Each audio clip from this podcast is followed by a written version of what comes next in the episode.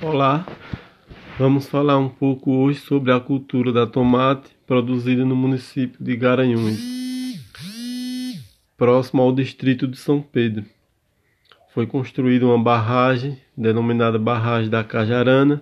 Trata-se de uma, uma barragem comunitária e pequenos agricultores, mas que já tinham experiência em outras regiões estão fazendo esse tipo de plantio e está gerando emprego e renda para os moradores, para os moradores locais, de modo especial na época de colheita, onde são contratadas várias pessoas, pessoas para fazer a colheita dos frutos e assim gerar emprego e renda mesmo que de forma temporária, para os moradores locais.